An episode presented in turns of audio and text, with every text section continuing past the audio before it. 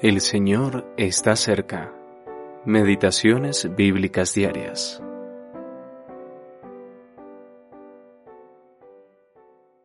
Vino a mí palabra de Jehová diciendo, Hijo de hombre, ¿qué es la madera de la vid más que cualquier otra madera? ¿Qué es el sarmiento entre los árboles del bosque? ¿Tomarán de ella madera para hacer alguna obra? ¿Tomarán de ella una estaca para colgar en ella alguna cosa? He aquí es puesta en el fuego para ser consumida. Sus dos extremos consumió el fuego, y la parte de medio se quemó. ¿Servirá para alguna obra? Ezequiel capítulo 15 versículos 1 al 4. Pruebas de la vida divina. Dios es el Dios de verdad aborrece la hipocresía y ama la verdad. Cuando el Señor Jesús estuvo en la tierra, siendo Dios manifestado en carne, tuvo esta misma actitud.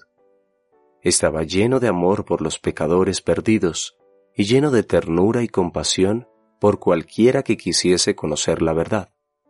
Sin embargo, denunció severamente la hipocresía y la justicia propia, pronunciando severos juicios sobre aquellos que trataban de ocultar su verdadero estado ante Dios. Cuando hay vida divina en el alma, entonces habrá frutos visibles para Cristo. Por grande que sea la profesión, ésta no puede compensar la falta de arrepentimiento y la gracia regeneradora de Dios. La obra interior del Espíritu Santo en nosotros se traducirá en un comportamiento coherente. El Señor es glorificado cuando los que dicen ser salvos dan un fruto precioso, el cual proclama la autenticidad de lo que profesan que sucedió en sus almas.